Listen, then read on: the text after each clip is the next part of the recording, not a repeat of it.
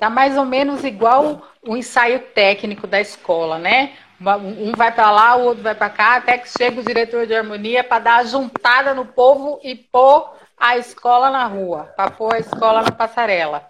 É mais ou menos isso que você fez agora, né?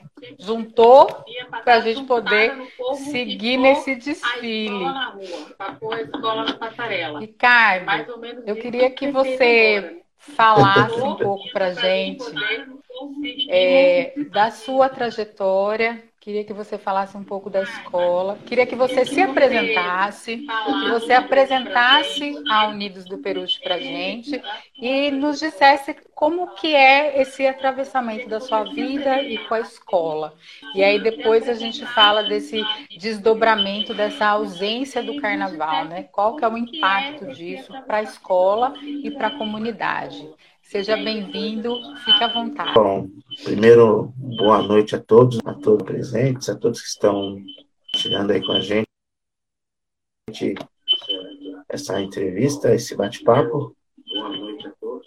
É, meu nome é Ricardo, o apelido aqui na região, em vários locais, é americano.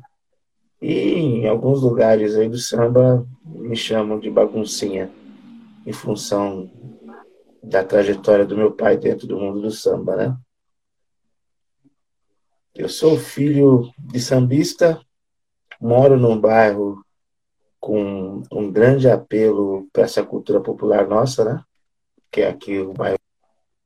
Então, desde pequeno sempre convivi aí com pessoas envolvidas com samba, isso acaba sendo uma coisa passada de pai para filho, de vizinho para vizinho, enfim. É uma coisa que acaba se tornando comum e natural até, acho que dentro de alguns locais aí de periferia dentro de São Paulo. E nessa brincadeira, né, nessa, nesse reconhecimento da nossa cultura dentro das escolas de samba, dentro do que era o samba, a gente nem entendia, né? Eu fui me envolvendo ao ponto que uma determinada época, eu falei para meu pai que queria fazer o que ele fazia dentro do samba. Meu pai era fundador, foi um dos que participaram da fundação, era a Camisa Verde, fundador da Escola de Samba Tom Maior. Foi cidadão samba, baluarte do samba, primeiro diretor de harmonia em São Paulo, enfim. Ele sempre teve uma vida ali dentro e ele não me permitia participar com ele dessa vida dele, né? Ele sempre recusava a minha presença. Até que chegou uma época, na década de 80, que aí ele falou: Bom, você quer aprender a participar de samba, vai estudar para fazer samba, né? Para entender a cultura. E foi o que eu fiz. Então, além do estudo normal, né, estudo acadêmico que a gente corre atrás, né, que a gente aprende que é necessário para nossa vida, para o nosso dia a dia. Eu também fui estudar a cultura do samba, a criação, o começo e principalmente as regras que norteiam o Carnaval de São Paulo, né? Não só o Carnaval de São Paulo, as regras de forma geral, Carnaval de escolas de samba. E depois disso eu fui julgador de Carnaval, né? Jurado de Carnaval durante sete anos e aí, quando se passava esse tempo, aí eu comecei a atuar realmente como harmonia. Primeiro, tentei voltar para o Camisa Verde, escola que eu já desfilava. Participei do Camisa. Aí depois, por diversas situações, eu acabei me afastando, se afastou. Eu fui junto com ele. E, e aí comecei a conhecer o carnaval de forma geral, né? Então, passei pelas escolas de samba Barroca Zona Sul, Nenê de Vila Matilde, é, participei da fundação da Império de Casa Verde, própria Unidos do Perucha também participei na década, fim da década de 90, anos 2000, e assim fomos seguindo. E nesse momento, desde 2000, estou de volta na Unidos do Peruche, na parte da direção de harmonia. Fui convidado por um amigo, que na época era o diretor, me pediu para participar com ele, de trabalhar com ele naquele momento. E a partir daí, retomando as atividades aí na Peruche. É essa um pouco a minha vida dentro do carnaval. Eu realmente não sei viver sem o carnaval. É uma coisa é. que eu é. gosto muito, é uma cultura que me enche os olhos, sabe? É, é um prazer muito grande a gente desfilar e, sabe, ver um trabalho comunitário, conjunto, como é o carnaval, sendo apresentado ali na passarela. É, essa cultura do carnaval, né, essa cultura carnavalesca, as pessoas que têm esse, esse envolvimento que está na alma, né, que está no sangue. Eu morei muitos anos na Bela Vista e, e, percebia né, esse momento de carnaval, como que a Vai Vai se organizava, né, como toda aquela comunidade se organizava em prol é, em prol daquela escola. Né? E a Unidos do Peruche, agradecer a Simone, que me passou o seu contato, né? Quando ela me falou que, era, que ela era da, da Unidos da Peruche, isso me deu até aquecer o meu coração, porque eu tenho grandes amigos é, dentro da escola, dentro da escola e que trabalham nesse, nesse conjunto do movimento social é, com, a, com da Peruche, que foram pessoas muito importantes na minha trajetória. Assim. Eu estou falando do Vander Geraldo, da Rosina Conceição, do Julião, né, que são pessoas que, é, que têm uma vida dentro da Peruche e que fizeram parte também da minha trajetória. Então, eu fiquei muito feliz de poder conversar com você e de saber que você é, é da Peruche. Queria que você falasse um pouquinho para a gente é, desse impacto da ausência do carnaval. Como é que está sendo para a comunidade do samba, é, em especial para a escola Unidos da Peruche, essa falta do carnaval, né? Como é que foi essa questão da pandemia e essa consequência que é a ausência do carnaval?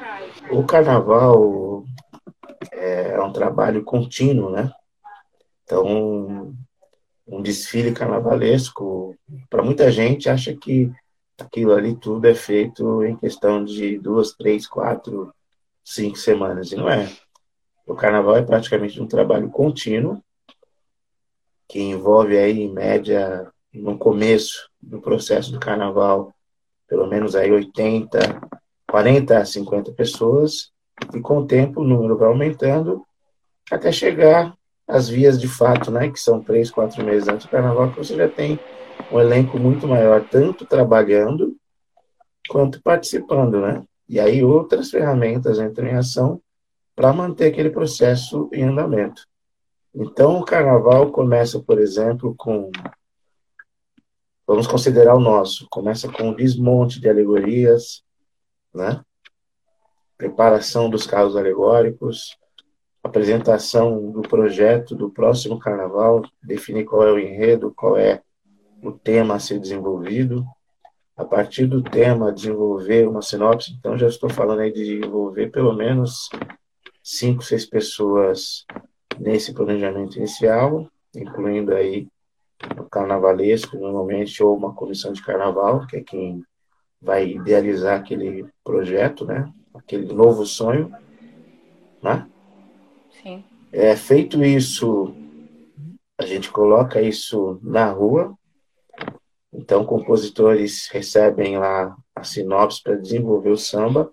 E nesse meio tempo, dentro da escola, nós estamos lá discutindo o que aconteceu no carnaval anterior, os erros, os acertos, as necessidades de melhora, e incluindo isso para um planejamento que vai ser contínuo para o próximo carnaval.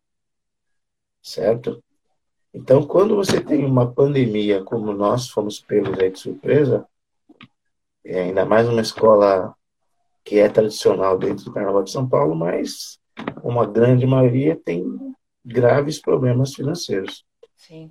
E essa questão dos problemas financeiros obrigam que a escola tenha que usar os recursos que ela tem em mãos. E nosso principal recurso, por exemplo, é a quadra. Então, a movimentação da quadra foi totalmente extinta no ano passado. Isso nos meses de março. É, logo em março, enfim, passou o carnaval, tudo que a gente tinha planejado eventos, o aluguel da quadra, coisas que envolvem a movimentação da quadra, foram todos cancelados porque ninguém sabia como lidar com a pandemia. Automaticamente, aquela equipe que a gente pegaria para começar a mexer no barracão foi reduzida ao mínimo, porque até aí a gente não sabia até onde a pandemia iria, como seria o próximo passo governamental das organizações de saúde nesse processo. E a gente tinha ainda uma missão que o carnaval tem dia hora, como alguns amigos dizem, né? Então você tinha ainda aquela missão de prosseguir. Então nós tivemos um elenco reduzido, não tínhamos condições ainda nem de pagar o elenco para ajudar a desmontar carro, essas coisas todas. Tivemos ainda uma sequência também, que vocês talvez se lembrem, das chuvas, nosso barracão também foi inundado. Enfim, nós tivemos uma série de situações que foram agregando e culminou com a pandemia. Então, literalmente, a escola parou. E que deve ter acontecido com praticamente todas. E como é um mato contínuo e não é uma atividade comercial, ou seja, a escola de samba não, é não tem a função comercial, tem a função cultural cultural e social. Né? Esse é o padrão das escolas de samba. Por ter função cultural e social, ela não gera lucro. Como ela não gera lucro, a partir do momento que as fontes de renda de manutenção foram estagnadas, a escola passou por bons bocados. Ainda está passando, né? Agora que a gente está conseguindo retomar, a partir do momento que começou a vacinação, e aí voltamos para a ação dentro do, do barracão, do barracão de alegorias. E aí, por uma iniciativa até da nossa diretoria, do nosso presidente aí, envolvendo o carnavalesco e algumas pessoas interessadas em ajudar a escola, né, ajudar no comprometimento com a escola, nós já estamos produzindo fantasias dentro da expectativa de que talvez o carnaval ocorra ainda este ano, né? mas tudo indica que não vai ser. Pelo andamento da vacinação, processo muito lento, realmente acho que vai ficar para 2022. Mas já estamos retomando, mais a passos de tartaruga. A escola realmente não tem fundos para criar uma situação de falar, olha, vamos aprontar o carnaval, né? Estou falando a parte interna, né? Tem ainda a acrescentar aí o agravamento de que você não pode pôr um componente lá dentro da quadra.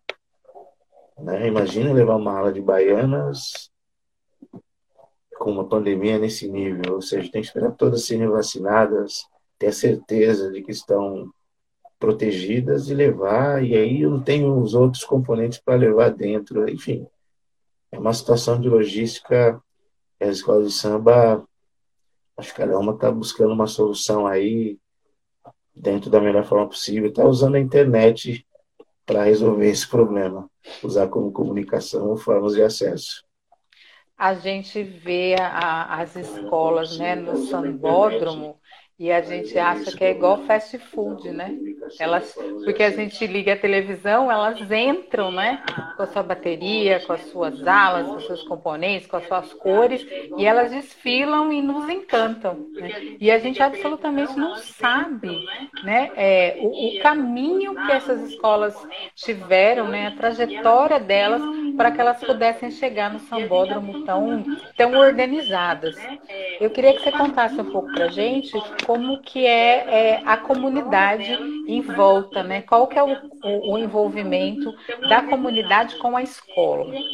Aliás, até o termo comunidade, né, acaba tendo, tendo um tom bem fragmentado hoje dentro das escolas de samba. Ouvi sim. Então, o que ocorre dentro das escolas? Hoje, a facilidade de acesso, né, a qualquer escola, por exemplo, aqui na Zona Norte, nós temos pelo menos seis, sete escolas, todas próximas. Então, uma pessoa hoje, em duas horas, ela consegue ir em pelo menos quatro escolas, cinco até, dentro de um mesmo dia, de um único dia de ensaio. Então, o que acontece? A comunidade em si, aquele povo que têm o coração pela escola, têm a presença constante lá dentro, nem sempre eles estão presentes no momento em que a gente normalmente precisa de todos ali, como acontecia na década de 70 e 80, né? Então, na, antigamente, nem se pode usar esse termo, mas antigamente, nessa década de 70 e 80, o povo chegava dentro da escola, tinha uma presença constante, praticamente todos se conheciam, né? A troca de informações era maior, a presença e a cobrança da escola era até de uma forma direta. Hoje, nós temos aí a nossa comunidade, nós temos o público da Peruche. Eu até costumo dizer que no posicionamento da quadra da Peruche, né, se as pessoas rolarem das casas delas, elas caem dentro da quadra.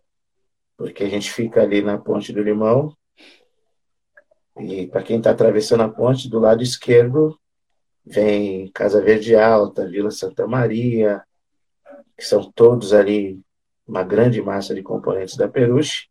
E seguindo em frente, tem Parque Peruche, que o nome já é referência também da própria escola. E aí você continua vendo todos os bairros no entorno com presença maciça dentro das linhas da quadra. Mas até com a pandemia, o que já acontecia antes, né, da presença do componente ser menor, tanto pelo apelo informativo que ele tem, ou seja, ele vê todas as escolas em volta, tem acesso a elas. Quando ele não vê por ali, ele vê pela televisão. Ele tem outros meios de acesso e acaba fragmentando. Então, uma coisa que a escola de samba aprendeu, está aprendendo a fazer, é criar mecanismos para trazer de volta o componente, fazer o componente se sentir feliz com a sua escola e sentir e manter aquela vontade de continuar atuando pela escola. Né? Isso é um trabalho de formiguinha também que a gente faz, porque normalmente isso fica muito vinculado à condição que a escola está dentro da disputa. Então, no caso da Peruche, a Peruche está no grupo de acesso 2. E foram duas quedas seguidas. Então, isso, de certa forma, recolhe uma parte dos componentes. Aquele componente que é aguerrido, que está sempre ali, ele sofre, mas vem sofrer junto com a gente. Mas tem um outro componente que fica chateado, fica irritado, é, entende que é culpa é, de uma má administração, e às vezes nem é isso, mas a gente tem que mostrar para ele que não é isso, apresentá-la novamente o trabalho e trazer ele de volta. E com a pandemia, a gente está estudando formas e mecanismos de conseguir fazer isso. Tem esse agravante ainda agora. Que tem uma questão que é o medo, né? A pessoa pegar a doença e não tiver tratamento adequado ou a tempo, o risco que ela pensa, o risco da família, tem isso junto. Você, você percebe essa, essa, essa mudança de comportamento, né, que você falou, é, essa questão que nos anos, nos anos 80, nos anos 90, o comportamento desse integrante ele era diferente. Você acha que conforme o mundo foi modernizando, essa modernidade de alguma forma ela foi afastando os integrantes da escola? E, e, esse impacto de, afast, de afastamento, né? Você acha que isso também impacta nessa cultura, que é uma cultura de raiz absolutamente negra? É, o impacto, a modernidade, ela impacta diretamente. Por quê? Uma escola de samba, não vou dizer só uma questão de ser uma escola de samba tradicional, né? Mas a escola de samba, por ser de raiz e fundamento negro, tá? Ela é essa, ela tem essa função, ela tem essa obrigação, né, de manter esses fundamentos de pé. E ainda tem uma coisa que às vezes a gente não percebe, né? Toda essa a disputa que nós temos, a cultura do samba, a, a briga pelo título, a briga pelo melhor carnaval, a gente tem, a gente conseguiu ter uma disputa que envolve apenas a própria escola. Então, uma escola não é melhor que a outra. A escola ela é melhor que ela mesma dentro daquele plano, dentro daquela disputa. Né? E aí, quando você tem dezenas de atrativos, funções apelativas, e se você perceber aí algumas questões, até a questão religiosa entra também em questão na hora para os componentes que estão lá vendo pela televisão, eles são massificados com essas coisas, né? Então, o sincretismo que entrou dentro da escola de samba, porque ela é de origem negra, então você entra dentro da escola de samba, normalmente ela tem lá, dependendo da escola, no caso da Peruche, por exemplo, tem lá uma estátua de São Jorge, tá? Mas tem a questão do sincretismo que está envolvido ali, tem a questão religiosa que envolve a escola e que, aliás, diga-se de passagem, é considerada dentro da mesa do Peruche. E as outras também, algumas levam isso realmente a sério, outras não, mas isso deveria ser básico, né? Então, isso também conta. Por quê? Porque a questão. Eu não vou usar, posso usar até o termo racismo, que não deixa de ser. Essa questão de que aquilo ali é coisa de preto, ali é coisa de marginal, ali é coisa de bandido. Né? Então, quando a gente estava lá na década de 70, 80, que o acesso dentro das comunidades era mais difícil, e você não tinha uma exposição negativa tão forte do que acontecia dentro da comunidade em termos de escola de samba, até tinha, né? Mas não era acessível a tantos, então as pessoas estavam normalmente dentro da escola. A partir do momento que a exposição ocorreu durante um tempo muito forte de forma negativa, as pessoas se sentem marginalizadas. Então, você vê um cara, uma pessoa toda de branco, por exemplo, nunca você vai dizer que ela é um médico. Você pode dizer que ele é um malandro, eu, dependendo da situação que você tiver, ele é um sambista, como se fala hoje, né? Então a palavra sambista caiu no gosto popular. Então, mas. E aí, quando você associa sambista, você fala, bom, sambista, sambista não é coisa boa. Né? Tanto faz ser malandro ser sambista. Para muita gente é a mesma coisa, ou até pior. Então, é difícil você tratar e lidar com essa questão, né? Hoje, do mesmo jeito que a publicidade negativa vai aos quatro ventos, né? Vai aos quatro ventos aí, eliminando muita gente que poderia participar. A informação também vai aos quatro ventos, né? Então a gente consegue aos poucos ir revertendo aquele trabalho de, como é que eu vou dizer, uma questão de de luta, como a gente sempre lutou, né? Nunca é fácil para a comunidade negra, para o povo negro, né?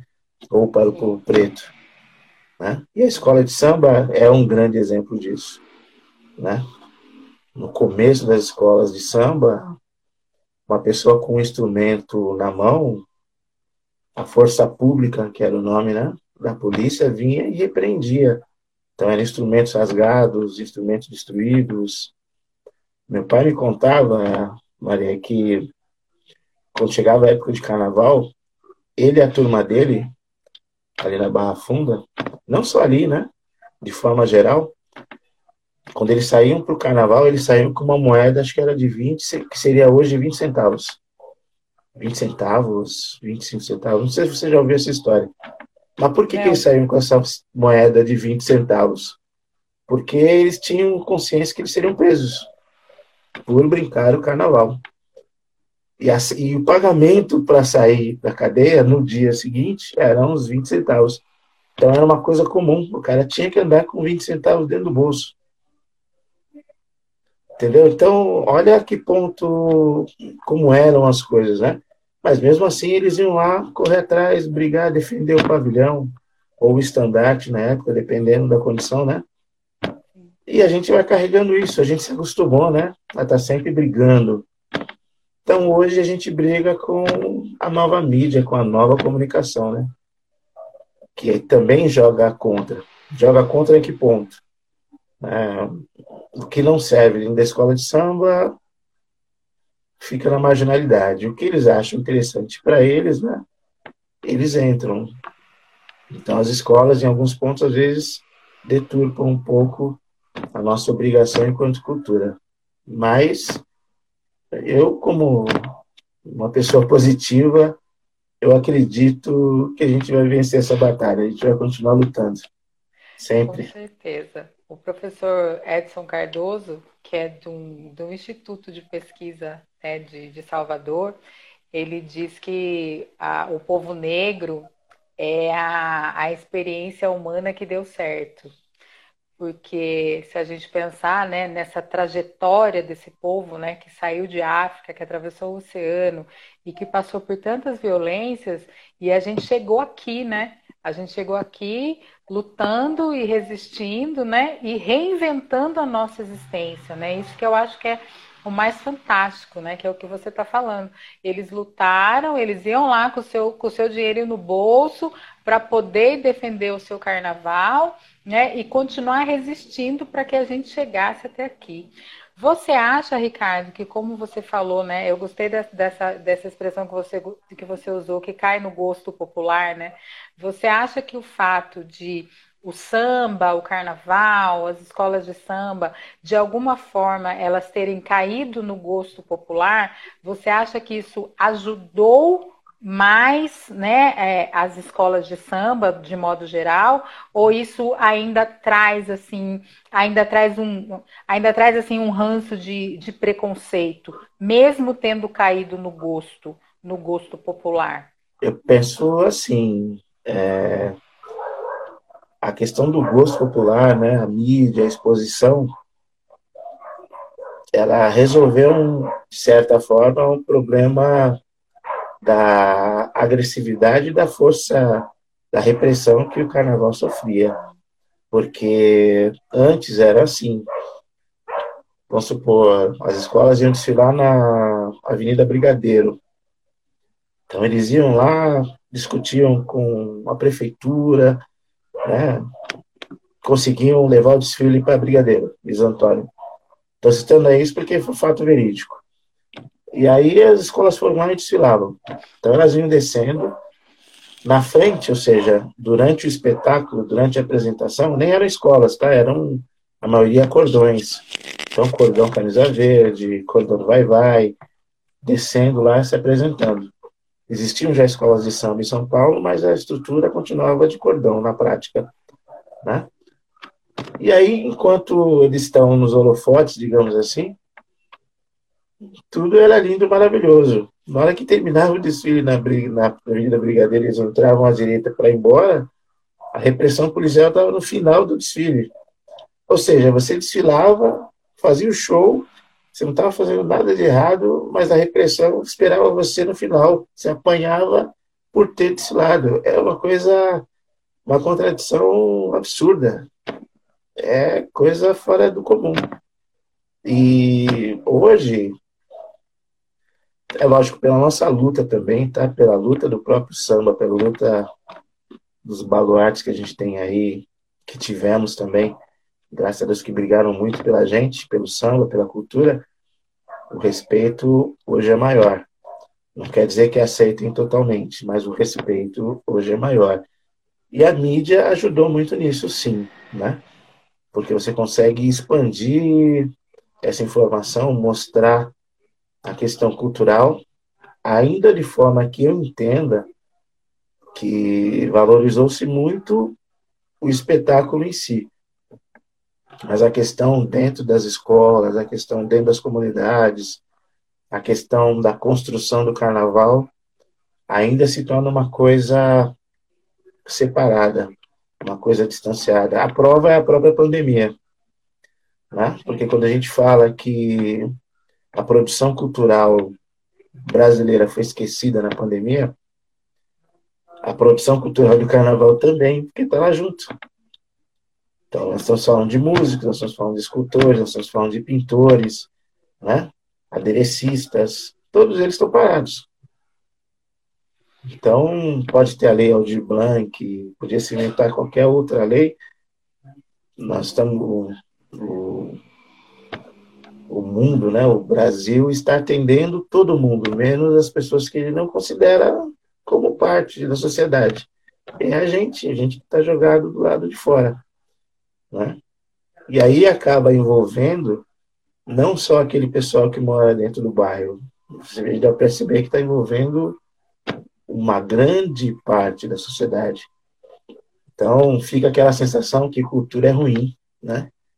Se falar de cultura não tem necessidade. Se falar de cultura, é, para quê, né? É um pensamento bem retrógrado, né? Um pensamento de, enfim, não dá nem para pensar de quando é isso. Isso aí para mim é pré-histórico, mas a gente briga com isso também. É, é uma dificuldade muito grande que as escolas têm. É, Triste é, dificuldade, é a, diria o sinal. É a departamentalização da cultura, né? É, o carnaval é visto quando a pessoa fala assim, a cultura do carnaval, ela olha para o carnaval na escola inteira, na avenida. Ela não consegue, não, esse pensamento ele não consegue ser ampliado, né? A ponto de ver os trabalhadores do carnaval enquanto artistas da cultura popular, da cultura brasileira, porque aquela escola não chegou ali sozinha, né? Então ela precisou de um aderecista, ela precisou de uma costureira, ela precisou de uma série de profissionais que é, esse pensamento cultural ainda não conseguiu abarcar. É, tem uma pergunta aqui para você. O Deso Ferreira, ele está falando assim: Lava Pés nasceu cordão ou já nasceu escola de samba? A Lava Pés era uma escola de samba, tá? Mas se você olhar a estrutura, se pegar o histórico dela e olhar a formação da escola, né? Ela, por exemplo, era uma escola de samba, mas ela não tinha um pavilhão, ela tinha um estandarte. As regras básicas que a gente tem hoje dentro do carnaval uma, uma diferenciação de uma escola e um bloco, por exemplo, é o pavilhão. Então, uma escola de samba tem um pavilhão como símbolo principal e um bloco tem o estandarte. E os cordões que nós tínhamos em São Paulo também utilizavam estandartes.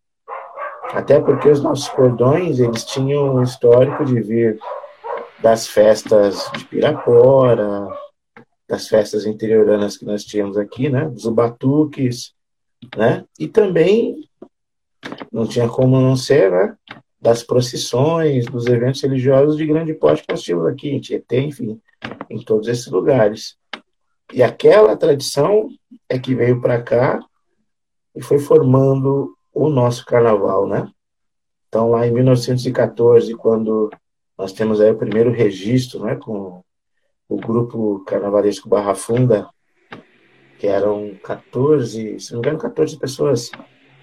Eles tinham formato, e se a gente pesquisar, lá que seu Diniz, em algum momento, também fez um estandarte. Então, a ideia pavilhão não existia. E aí, com o Faria Lima, que era fã da Mangueira, e mandava aqui em São Paulo é que institucionalizou que a gente tinha que ter um carnaval, na visão dele, no formato do Rio de Janeiro. E aí, algumas escolas que já eram escolas de samba, ou quem era cordão, passaram a se tornar escolas de samba. Mas a Lava Pés é, é a referência, porque da Lava Pés saiu muito do que a gente tem hoje. Inclusive, membros da fundação da Unidos do Peru eram da Lava Pés. Seu Carlão do Peru era da Lava Pés. Né? Não só ele. Então você vai no Vai Vai, tem pessoas que também passaram pela Lava Pés e estão, graças a Deus, com saúde aí até hoje atuando. E assim por diante. Então é uma referência para o samba, né? Então, só concluindo aí sobre a pergunta, o Carnaval de São Paulo ele tem a sua criação, a sua estrutura, baseada na cultura dos cordões. Que se a gente pesquisar isso, você não vai ver no Rio de Janeiro, você não vai ver em outros lugares. É uma questão bem paulistana, uma raiz, um desenvolvimento, eu diria, quase que todo nosso. Os elementos, é lógico, vêm de outras frentes, mas a ideia, a conjunção era nossa. O cordão tinha rei, rainha, príncipe, Sim. que, ou seja, eles pegavam a essência que se via, né, que se mostrava, então a cultura europeia, aquelas roupas gigantescas, perucas, e aí trouxeram para cá, da mesma forma que no Rio se desenvolveu lá na Sala Porta-Bandeira, mas a gente tinha isso aqui em São Paulo. Então, dentro da comunidade saiu o rei, a rainha, o príncipe, eram moradores. E dentro do bairro eles ficavam sendo conhecidos sempre.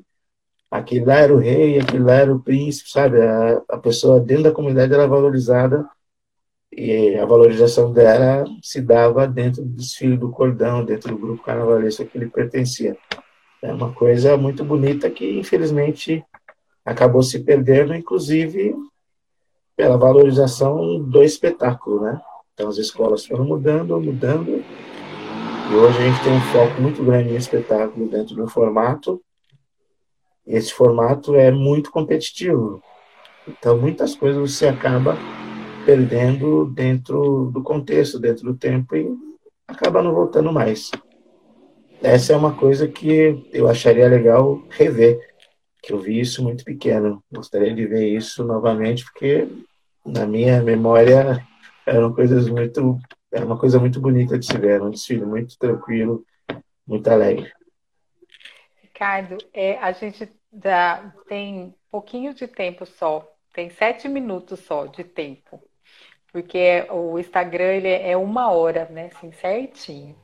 Eu queria que você falasse assim para a gente um pouquinho é, de quais são os planos né, da escola para esse 2021 que a gente torce né, para que seja um ano mais alvissareiro para todos nós.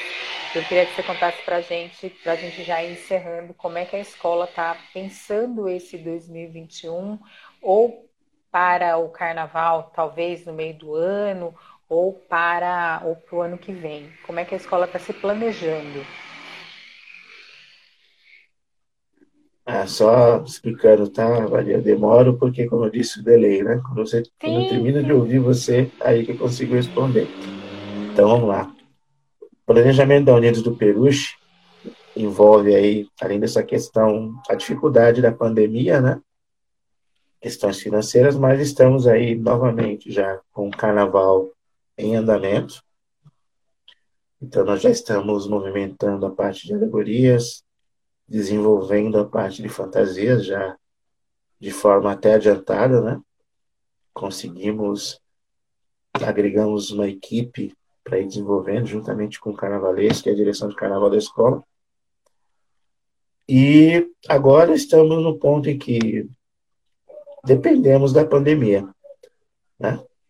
O samba enredo nós já definimos. O nosso enredo é Água Divinas Bênçãos. É o enredo leve, não é um enredo pesado. Envolve na nossa cultura africana, os nossos alguns orixás envolvidos com a questão da água, né? Envolve a questão de certa forma religiosa falando do batismo, entrando na questão de João Batista, enfim, a gente entra, passeia pela água de forma geral por todo o tempo, né? Porque a água é a vida, a água é, é básico dentro do nosso contexto. Né? A gente não existe sem água. A gente pode existir sem comida, mas sem água não. Então a água é a base. Então já temos o samba enredo, é, o desenvolvimento já está ocorrendo e agora estamos aguardando os próximos passos que vão depender da questão das organizações de saúde. Né? Eu acredito que pelo andamento, como eu disse no início, acho que lá para novembro, outubro, novembro, é que a gente vai ter condições de talvez abrir ensaios, começar a ter uma movimentação maior dentro da escola de samba, dentro da nossa quadra.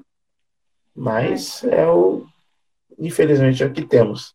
Mas, se puder, acessem aí a nossa página dentro do Facebook, a página lá do Grêmio Recreativo Escola de São Unidos do Peruche.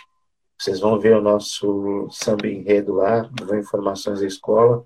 Temos também isso no YouTube e até aqui também no Instagram, Peruche 1956. Então, vamos acompanhar e agradecer a todos também, né? E pedir para as pessoas não esquecerem o carnaval, mesmo que não gostem, vejam coisas erradas, levem essas coisas erradas para dentro da escola, para a gente resolver lá, para a gente acertar lá. O samba precisa disso. Não estou dizendo só com relação ao peruche, qualquer escola de samba, porque é uma cultura que a gente não pode perder. A gente perde muito, a gente perde demais. Precisamos do nosso povo aí sempre junto, valorizando o que é do povo. O carnaval é do povo é, é, a valorização da cultura popular, né? E é o que você falou, né? Já se perdeu tanto com essa questão do, dos, dos reisados e dos cordões e dos estandartes. A gente vê as coisas prontas e a gente não tem a menor ideia, né? De como aquele estandarte chegou até ali. Não é só o fato dele ter sido é, costurado, né? Em, em, toda aquela trama daquela costura é, tem uma história, né? Carrega uma história, carrega pessoas, né? Carrega, é, o, carrega um ancestral, né? Carrega muito da gente, né? O samba é muito da nossa cultura popular. Ricardo, eu queria é, assim agradecer muito assim, mas muito mesmo, né, a sua presença aqui hoje, né? A sua aula de carnaval, que eu acho que para além do espetáculo, né? O carnaval é cultura, o carnaval é história, e você trouxe muito dessa história para gente. Então, assim, eu queria agradecer, queria pedir para você é, também se despedir, porque aí a gente tem dois minutinhos para acabar. Ah, eu que agradeço o convite. Para mim é sempre um prazer falar de carnaval, falar do que a gente gosta, né? É, essas são histórias que a gente tem às vezes a escola não apresenta essa história de primeiro momento, mas vem para a escola que a gente mostra, a escola traz essa referência, ela mostra essa referência. A gente está muito acostumado só com o espetáculo, com a vitrine da passarela. Vamos ver antes, bem antes. E eu agradeço por valorizar a cultura da forma como vocês estão valorizando. Uma satisfação imensa. Muito obrigado. Obrigada a você, querido. Eu vou só dar uns recadinhos aqui. É, amanhã eu vou participar com a doutora Helena de, um, de uma conversa na Jovem Pan, aqui de Sorocaba, que vai tratar a respeito da militarização das escolas e do impacto disso na nossa comunidade. Então, eu queria convidar todo mundo que entrou aqui hoje, todo mundo que vai entrar, todo mundo que vai assistir a gente, a sintonizar amanhã na, na Jovem Pan Sorocaba para acompanhar né, esse debate, que é, uma, é um debate que ele, que ele influencia né, no ensino das crianças. Né? A gente está aqui falando de cultura, de carnaval, de ancestralidade, né? Como é que essas crianças vão, o que, que essas crianças vão aprender a respeito da cultura negra, né? Numa escola que, além de militarizada, ela impede que a gestão escolar seja feita por pedagogos e especialistas em educação. Então, queria convidar todo mundo para sintonizar amanhã.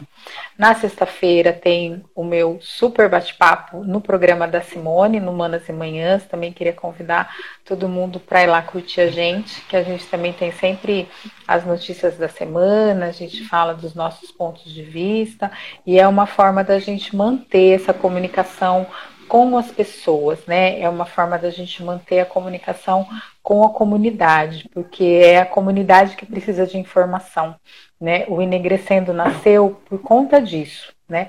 Para que a gente possa se informar melhor a respeito das nossas raízes e assim a gente poder. Então, estou dando aqui um, um spoiler do que a gente vai fazer em março. E aí, no final do mês, a gente coloca a agenda. Ricardo, você tem um minutinho para se despedir. O que é que você quer falar para a gente mais? Gostaria de convidá-los a participar aqui com a Unidos do Peruche. Quiserem participar do nosso desfile, será um prazer, uma honra. A gente vai sim. Muito obrigada então, pelo convidá-los para isso, estarem aqui conosco. Será um prazer. ter um projeto de desenvolvimento e cultura negra dentro de uma escola de samba de raiz e, e total desenvolvimento e ancestralidade vai ser de grande valia para a gente. É sempre bom a gente contar, até porque você já conhece algumas pessoas da escola e eu gostaria de convidá-los para estarem aqui. Abrindo, a pandemia permitindo, venham todos. Será uma satisfação. Pode deixar. Assim que a gente, assim que a pandemia permitir, eu vou mesmo, porque eu gosto de carnaval, eu gosto de escola de samba, e eu acho que é parte da minha formação enquanto pessoa, da minha formação enquanto mulher negra. Então eu desejo que as águas possam né, levar tudo isso que está impedindo da gente se encontrar, que as águas possam nos lavar, que elas possam nos banhar e que elas possam nos fortalecer é, para dias melhores, né? Eu sou filha de Nanã, que não é, não é muito água, mas é mulher, e só por ser mulher já tem aí o seu a sua porção de água na vida. Então eu desejo que Nanã e Xangô possam é, brilhar né, no futuro da escola. E eu desejo que esse mesmo brilho possa é, reverberar na vida de todo mundo, né, que assistiu a gente até agora e de todo mundo que vai nos assistir tá bom? Um beijo, Ricardo. Tchau, gente. Um beijo.